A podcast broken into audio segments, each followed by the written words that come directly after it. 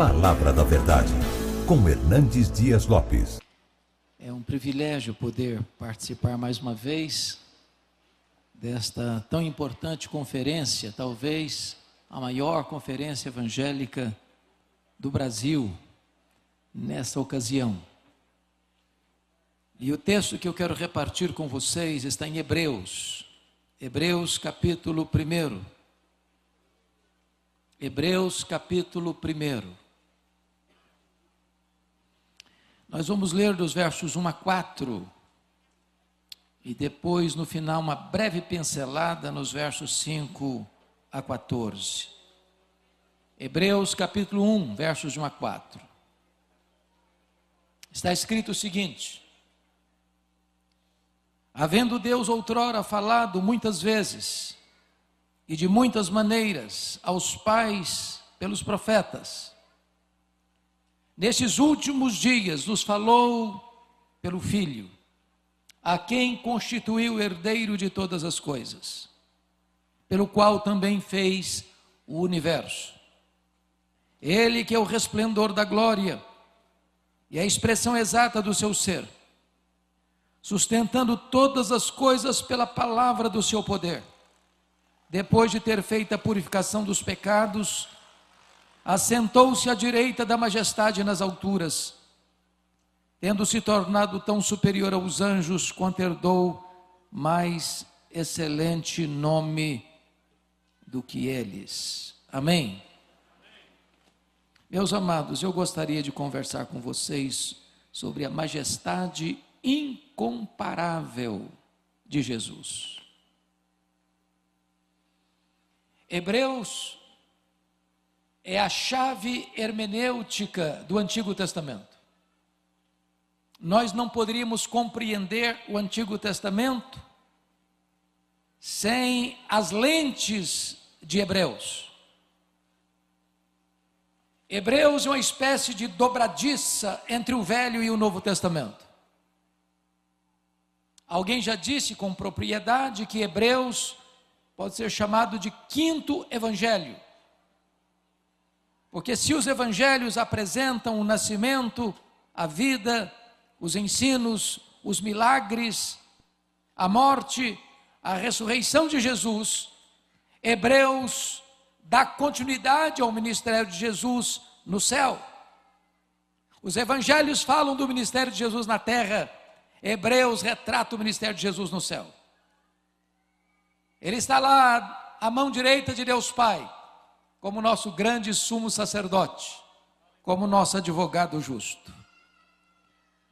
Hebreus foi escrito para provar uma tese. O problema é que, em virtude da perseguição que estava chegando ao mundo no primeiro século, e os cristãos estavam sendo massacrados, espoliados, aprisionados, martirizados, muitos judeus convertidos a Cristo, com medo da perseguição, estavam de malas prontas de volta para o judaísmo. E o autor aos Hebreus escreve para dizer o seguinte: abraçar a Cristo e abandonar a Cristo é apostasia, é caminho de morte. Isso porque o judaísmo cumpriu o seu papel. Ele era uma sombra de uma realidade que veio em Cristo. Cristo é a realidade. Abandonar a Cristo para voltar ao judaísmo é voltar às sombras e deixar a realidade. Isso porque Jesus é melhor do que os profetas, é melhor do que os anjos, é melhor do que Moisés, é melhor do que Arão, é melhor do que Josué, o sacrifício que Cristo fez é superior aos sacrifícios levíticos. O sacerdócio que ele exerceu, segundo a ordem de Melquisedeque, é superior à ordem levítica. O sacrifício que ele ofereceu de si mesmo é superior aos sacrifícios que os sacerdotes faziam. A nova aliança em seu sangue é superior à velha aliança. Portanto, Cristo é a essência das Escrituras e a base da nossa fé. Esse texto começa mostrando para nós o seguinte: havendo Deus outrora falado muitas vezes, de muitas maneiras, significa que Deus é o Deus que se revela. E é importante entender isso. Você e eu só podemos conhecer a Deus porque Deus se revelou. Se Deus não tivesse se revelado, nós não o conheceríamos. Nós não conhecemos a Deus por um processo de investigação, de análise, mas conhecemos a Deus porque Ele se revelou a nós. E Ele se revelou a nós de quatro maneiras: pela natureza que criou, cada flor, cada pássaro, cada árvore, cada gota de orvalho tem as digitais do Criador. Os céus declaram a glória de Deus e o firmamento anuncia as obras das suas mãos. Mas em segundo lugar, Deus se revelou em nossa consciência. Há um tribunal moral dentro de nós que define o que é certo e errado. Muito embora nossa consciência possa ficar cauterizada, mas ela é uma espécie de revelação a nós, porque das criaturas divinas nós temos consciência. Somos a imagem e semelhança de Deus. Mas em terceiro lugar, Deus se revelou nas Escrituras. A Bíblia é a própria voz de Deus ao homem. Se você ler a Bíblia, você estará ouvindo audivelmente a própria voz de Deus. Tudo quanto você precisa fazer e ser está na Bíblia. Quando você lê a Bíblia, você está ouvindo o próprio querer de Deus para o seu coração. Mas finalmente Deus se revelou plenamente, de forma maiúscula, superlativa, completa e final, em Jesus Cristo, seu Filho. O Verbo se fez carne e habitou entre nós, cheio de graça e de verdade, e vimos a sua glória, glória como do unigênito do Pai. Notem vocês no verso 1 que Deus falou pelos profetas havendo Deus outrora falado muitas vezes e de muitas maneiras aos pais pelos profetas. Vamos entender isso. A revelação de Deus foi progressiva. Deus usou muitos meios, muitas formas, muitas metodologias para falar aos pais através dos profetas. Mas agora ele nos fala pelo filho. A revelação de Deus foi progressiva até Jesus, mas não a partir de Jesus. Quando Jesus chega, a revelação de Deus se completa. Se você não escutar Jesus, não tem Deus outras revelações mais. Deus não tem outra forma de revelar-se mais a você porque ele se revelou de forma completa, de forma plena, de forma maiúscula, de forma superlativa, de forma final em Jesus Cristo. A revelação do Velho Testamento foi parcial, incompleta e fragmentada. Mas a revelação que vem em Cristo é completa, é cabal, é final. Vamos compreender o que significa isso. Em primeiro lugar, meus amados irmãos, Deus de Deus, coeterno, coigual e consubstancial com o Pai. O texto prossegue e diz: A quem constituiu o herdeiro de todas as coisas. É claro que o texto não está dizendo que ele não era herdeiro antes, porque ele é o criador do universo, ele é o sustentador do universo, ele é o dono do universo. Aqui está se referindo à obra da redenção. Quando Jesus Cristo foi à cruz e morreu pelos nossos pecados e verteu o seu sangue, Ele nos comprou, Ele nos redimiu. E você que crê nele é um presente do Deus Pai ao Deus Filho. A igreja é um presente do Deus Pai ao Deus Filho. A herança dele não é um universo tão vasto, tão insondável, tão rico nas suas variadas riquezas, a herança dele é você. Ele foi para a cruz, não constrangido, não à força, mas diz a Bíblia que ele não levou em conta a ignomínia e a vergonha da cruz por causa da alegria que lhe estava proposta a alegria de ter você como a sua herança. Mas o texto prossegue e diz o seguinte: pelo qual também fez o universo. Isso é espantoso. Espantoso. Porque esta verdade aqui deita por terra quatro teorias muito populares até hoje nos meios acadêmicos. Primeiro, esse texto prova que se o universo foi feito por ele, que a matéria não é eterna, como pensavam os gregos. A matéria foi criada. E criada pelo nosso glorioso redentor. Segundo, este mundo não veio à existência por geração espontânea. A teoria da geração espontânea não está calçada na verdade. Perdoe-me da expressão, este mundo não pariu a si mesmo. Este mundo não deu à luz a si mesmo. Este mundo não veio à existência por vontade própria. Este mundo foi criado pela palavra onipotente daquele que é o Verbo da vida. Terceiro, este mundo não é resultado de uma mega explosão cósmica. A teoria do Big Bang também não está amparada com a verdade. Sabem por quê? Porque o caos não produz o cosmos. Porque a desordem não produz a ordem. Seria mais fácil eu acreditar que se eu jogasse um bilhão de letras para o espaço e elas caíssem como uma grande enciclopédia, do que eu acreditar que uma mega explosão casual deu origem a este universo tão vasto, tão insondável, com leis tão precisas, com movimentos tão harmônicos. Eu posso até lhes garantir que é preciso ter mais fé para ser um ateu do que para ser um crente. Me permita explicar melhor. Nós estamos no planeta Terra. A pergunta é: estamos aqui por um acaso? Porque uma explosão casual nos deixou aqui? Todos nós sabemos que é o único local do universo até hoje conhecido, plenamente adaptado para a vida. Na verdade, nós estamos rigorosamente onde deveríamos estar.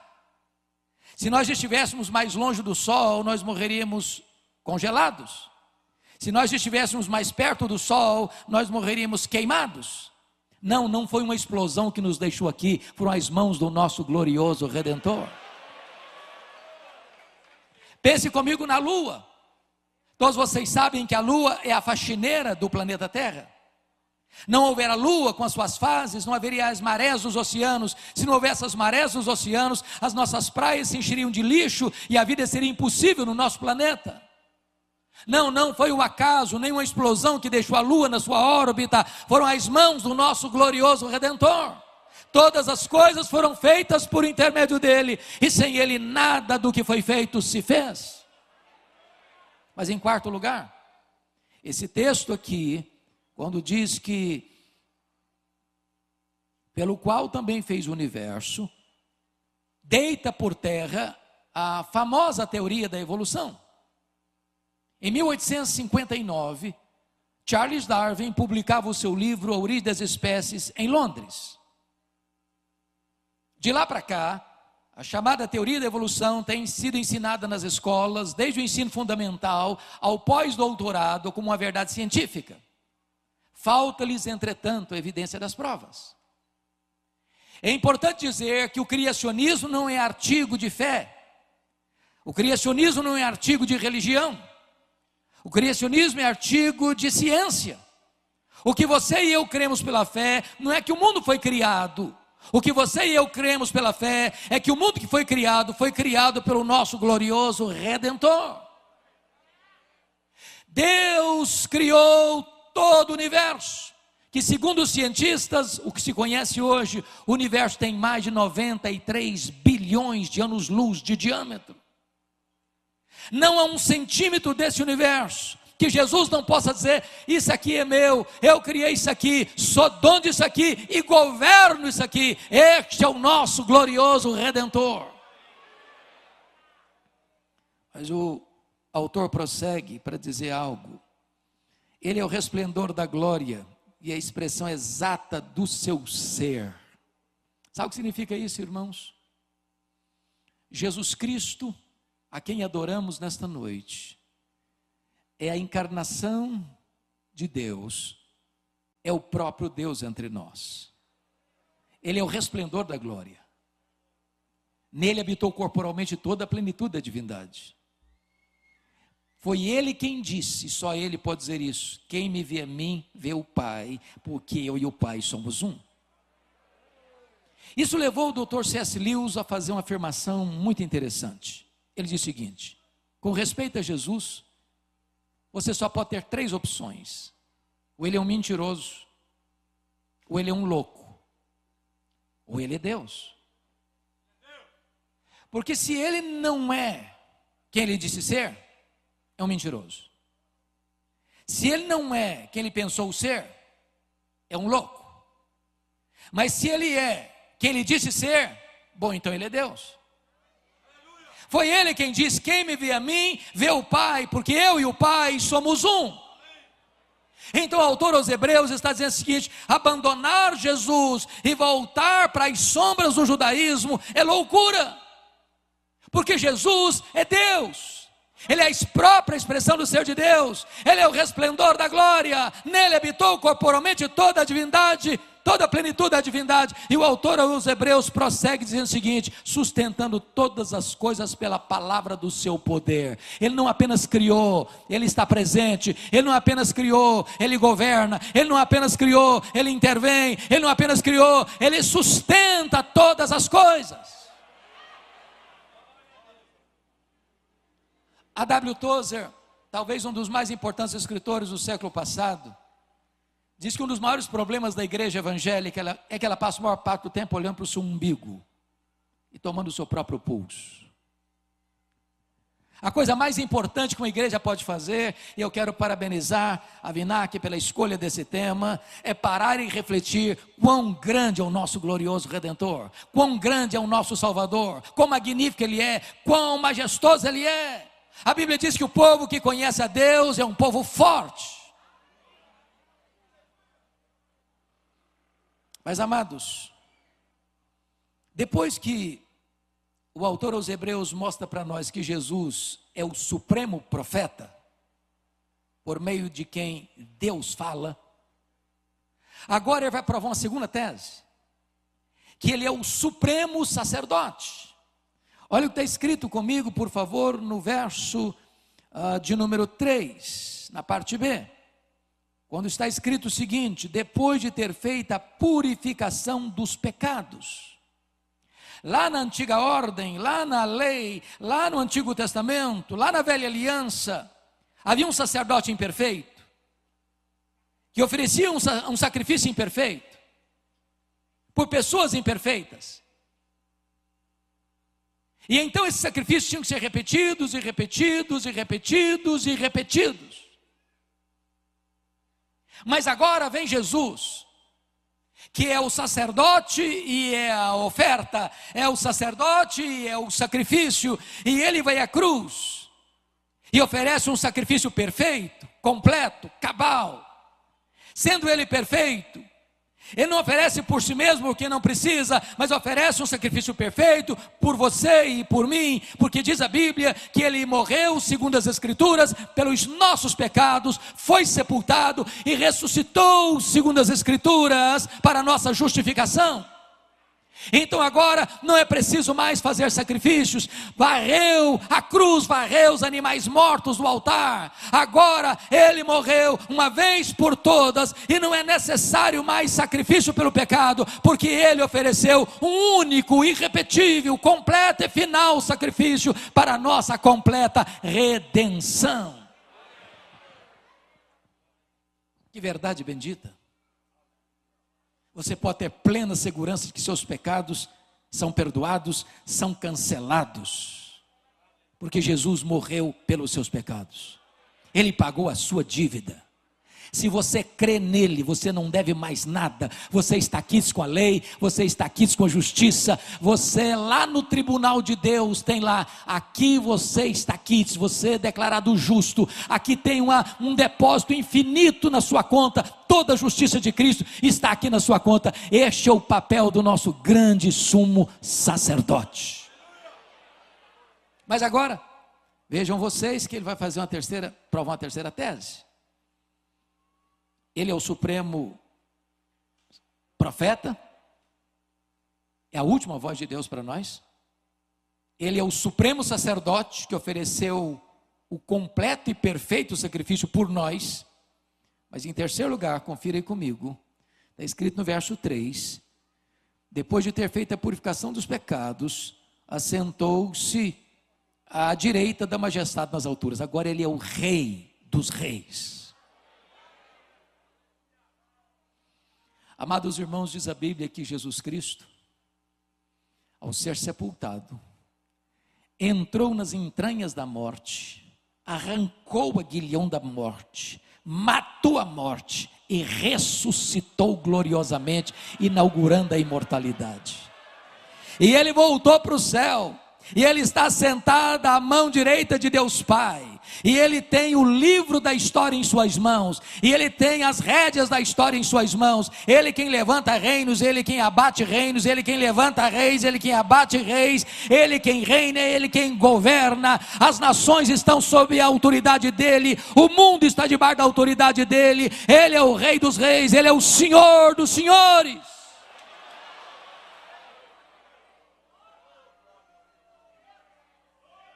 Bendito seja Deus. Mas eu gostaria que você agora pudesse perceber comigo que Ele está lá no céu, governando e intercedendo por nós. Mas há uma verdade, querido prefeito: Ele voltará.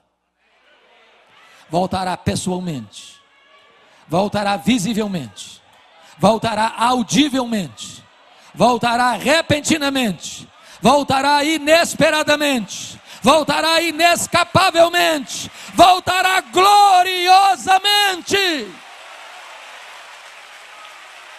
E diz a Bíblia que todo joelho vai se dobrar e toda língua vai confessar que Jesus Cristo é Senhor para a glória de Deus Pai. Dito isto, amados, provando que ele é superior aos profetas, a partir do verso 4, eu vou ser breve agora. Eu vou ser breve agora. Ele vai provar que Jesus é superior aos anjos. Vejam vocês comigo no verso 4 e 5, que Jesus é superior aos anjos, porque ele tem um nome superior. Olha aí, tendo se tornado tão superior aos anjos, quanto herdou mais excelente nome do que eles. Pois a qual dos filhos disse jamais: Tu és meu filho, eu hoje te gerei, e outra vez eu lhe serei pai, e ele me será filho. Os anjos foram criados por Deus, mas os anjos não têm o status que Jesus tem, de ser o Filho de Deus, eternamente gerado de Deus, da mesma natureza de Deus tendo os mesmos atributos de Deus, realizando as mesmas obras de Deus. Então Jesus tem um nome superior ao nome dos anjos. Segundo, o filho tem uma dignidade superior aos anjos. Olha o verso 6 comigo. E novamente, ao introduzir o primogênito no mundo, diz: E todos os anjos de Deus o adorem. Notem, os anjos são adoradores, mas Jesus é o adorado. Os anjos são conservos nossos para adorarem a Jesus. Mas Jesus recebe a adoração dos anjos e dos homens. Ele é superior. Terceiro, o filho tem uma natureza superior aos anjos. Confira comigo, por favor, o verso 7. Ainda quanto aos anjos diz: aquele que a seus anjos faz ventos e, seus, e a seus ministros labareda de fogo. A ideia aqui, irmãos, é que os anjos estão a serviço de Jesus.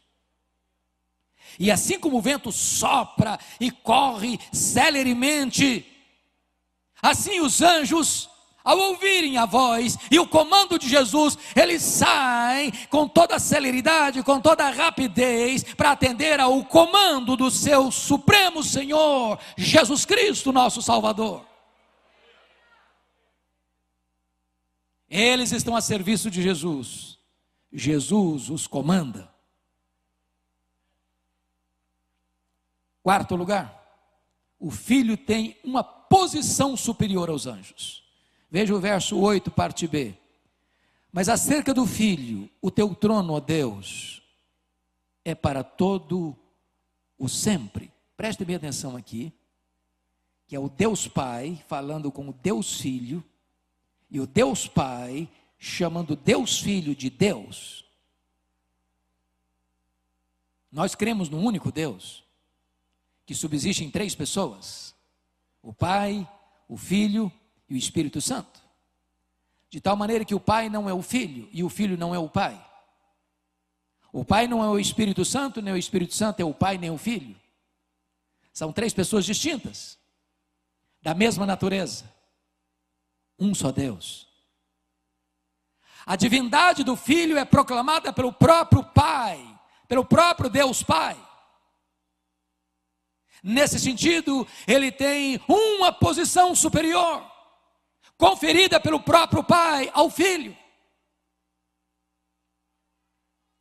Mas em quinto lugar, o filho tem um exemplo superior aos anjos. Verso 8b e 9. E cetro de equidade é o cetro do seu reino. Amaste a justiça e odiaste a iniquidade, por isso Deus, o teu Deus, te ungiu com óleo de alegria, como a nenhum dos teus companheiros. Que palavra para os nossos queridos amigos, irmãos dos poderes constituídos aqui. Jesus Cristo, como Rei dos Reis, como Supremo Governador das nações e do universo, o cetro dele é o cetro de equidade. Ele amou a justiça e odiou a iniquidade. Que desafio. Para os senhores e senhoras que ocupam a posição pública, para amar a justiça. E com a mesma intensidade como amam justiça, odiarem a iniquidade. A iniquidade nos rodeia, a iniquidade tantas vezes se traveste de coisa boa, tantas vezes vem cheia de vantagens e coloridos, de propostas sedutoras, mas Jesus nunca negociou a verdade. Ele nunca transigiu. Ele nunca vendeu a sua consciência. O diabo, mentindo, obviamente, ofereceu-lhe os reinos. Mas ele preferiu a cruz. Porque foi lá na cruz que ele nos comprou, foi lá na cruz que ele nos redimiu, foi lá na cruz que ele nos resgatou. E essa é uma palavra para você e para mim, num mundo que se corrompe, num mundo que caminha galopante, celeremente, cada vez mais para o mal, se chafurdando na lama. Você e eu precisamos amar a justiça e odiar a iniquidade.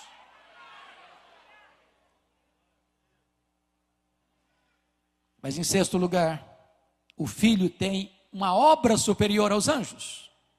Confira comigo os versos 10 a 12.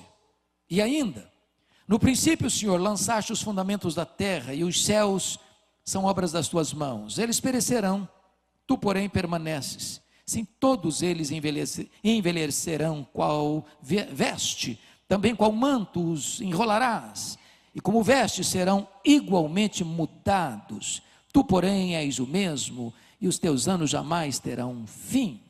O que, que esse texto está querendo dizer? Esse texto está querendo dizer que esta criação, na contramão da evolução, ela não está evoluindo, ela está num processo de degradação. E esse universo, numa linguagem bíblica, está se envelhecendo com roupa que fica rota.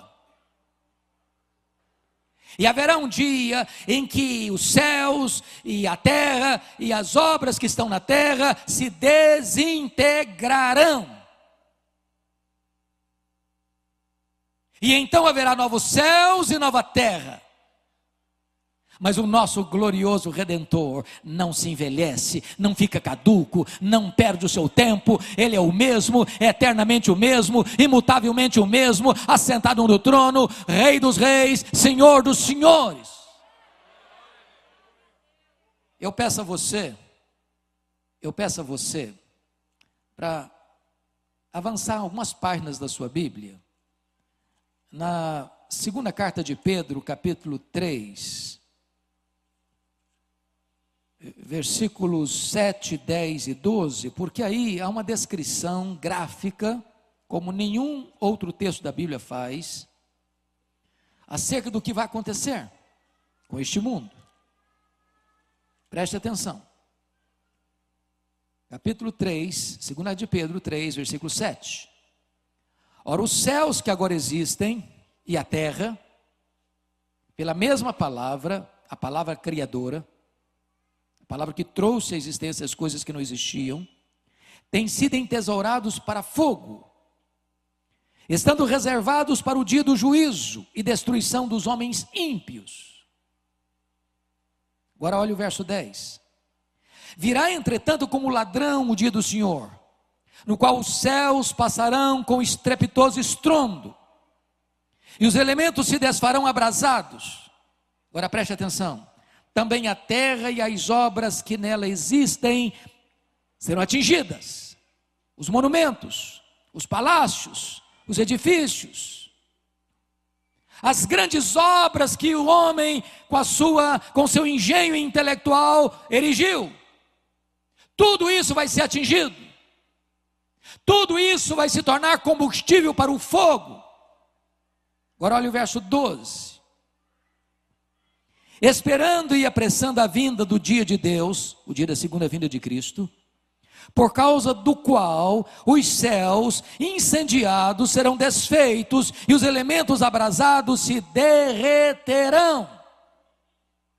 Não ponha o seu coração só aqui, não construa apenas para aqui, não ajunte os seus tesouros só aqui. Jesus Cristo diz: ajunte para você tesouros lá no céu, onde nem a traça, nem a ferrugem, nem os ladrões podem tomar de você. Agora volte para Hebreus, por favor, para você entender essa conexão. Volte, por favor, lá. Olha o que está acontecendo. Versículo 10 a 12. No princípio, Senhor, lançaste os fundamentos da terra, e os céus são obras das suas mãos. Eles, eles quem? Eles o quê? Os céus e a terra. Eles perecerão. Tu, porém, permaneces. Sim, todos eles envelhecerão qual veste, também qual manto os enrolarás, e como veste serão igualmente mudados. Tu, porém, és o mesmo, e os teus anos jamais terão fim. A criatura pode passar por esta transformação, mas o Criador é o mesmo. Mas finalmente, finalmente, sétimo e último lugar, confira Hebreus capítulo 1, verso 13 e 14. O filho tem um destino superior. Ora, qual dos anjos jamais disse: Assenta-te à minha direita, até que eu ponha os teus inimigos por estrado dos teus pés? Não são todos eles espíritos ministradores enviados para serviço a favor dos que hão de herdar a salvação? Sabe o que o texto está dizendo? Os anjos são diáconos de Deus para servir a igreja. Quantas vezes você já foi assistido por eles sem vê-los e sem saber? O anjo do Senhor acampa-se ao redor dos que o temem e os livra. Quantos livramentos, quantos acidentes, quantos perigos, quantas emboscadas. E eles estão aí a nosso serviço, trabalhando para a igreja. Mas o verso 13 diz algo sublime. A qual dos anjos Deus jamais disse: Assenta-te à minha direita até que eu ponha os teus inimigos por estrado dos teus pés? Você olha o mundo hoje, e isso não é fantasia. A religião mais perseguida do mundo, e sempre foi, é o cristianismo. Desde o primeiro século. Os cristãos sendo jogados às feras, crucificados, queimados vivos, enjaulados. Ao longo da história, o sangue dos mártires tem adubado a sementeira do Evangelho. Mas esse texto está dizendo que, embora Cristo seja perseguido, porque o mundo nunca amou a Cristo, o mundo odeia Cristo, e quando eu falo mundo, eu falo no sistema que está posto no maligno. O mundo nunca gostou da igreja, o mundo sempre odiou a igreja, e quando eu falo mundo, eu estou falando num sistema posto no maligno. Mas haverá um dia, diz a Escritura, que embora pareça que o povo de Deus está acuado, que o povo de Deus está ah, perseguido, que o povo de Deus está numa situação até tantas vezes constrangedora, muitos lugares massacrado, haverá um dia em que o Senhor Deus vai colocar todos os inimigos de Cristo debaixo dos seus pés. E quando você vai para o livro de Apocalipse, a grande Babilônia, esse grande sistema econômico, político e religioso, corrompido pelo mal, cai. E a noiva é glorificada. Você vai para Apocalipse e vai ver que o falso profeta e o anticristo vão ser lançados no lago do fogo. Você vai encontrar o diabo sendo lançado no lago do fogo. Você vai encontrar a morte, o último inimigo a ser vencido, ser lançado no lago do fogo. E todos aqueles cujos nomes não estão escritos no livro da vida, aqueles que não creram em Jesus, sendo lançados no lago do fogo. E quando todos os inimigos estiverem debaixo dos pés do nosso glorioso Rei e Redentor, Ele entregará o reino ao Deus e Pai Pai, para que Ele seja tudo em todos, e haverá novos céus e nova terra, e a igreja vai reinar com Cristo, e vai reinar com Cristo, e vai exaltar a Cristo, e vai se deleitar em Cristo, e vai viver no deleite da glória do nosso Redentor.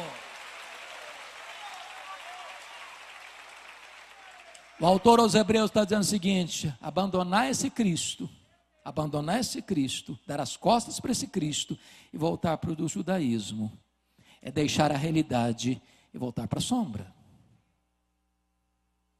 Quem é Cristo na sua vida? Quem é Jesus na sua vida? Hoje é uma noite de decisão. Se você entrou aqui hoje e você ainda não tinha uma experiência real, pessoal com Jesus, renda-se a Ele, porque não há outro caminho para Deus, não há outra porta para Deus, não há nenhuma outra maneira de você ser salvo.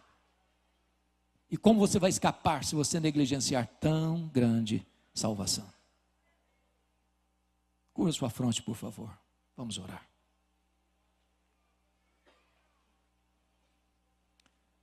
Ó oh Deus, nós te adoramos nesta noite, porque a tua palavra foi lida, a tua palavra foi exposta, e nós te pedimos que o teu Espírito aplique esta palavra ao coração de cada pessoa que entrou aqui, cada pessoa que está nos assistindo pelas mídias sociais. Deus, nós só podemos falar aos ouvidos, mas o teu Espírito tem poder de falar aos corações. Manifesta a tua glória, derrama sobre nós a tua graça salvadora nesta noite e que este belo encontro se transforme também numa celebração de festa diante dos teus anjos lá no céu, por pecadores que se arrependem. Te adoramos e te exaltamos nesta noite e oramos em nome de Jesus, a razão da nossa vida. Amém.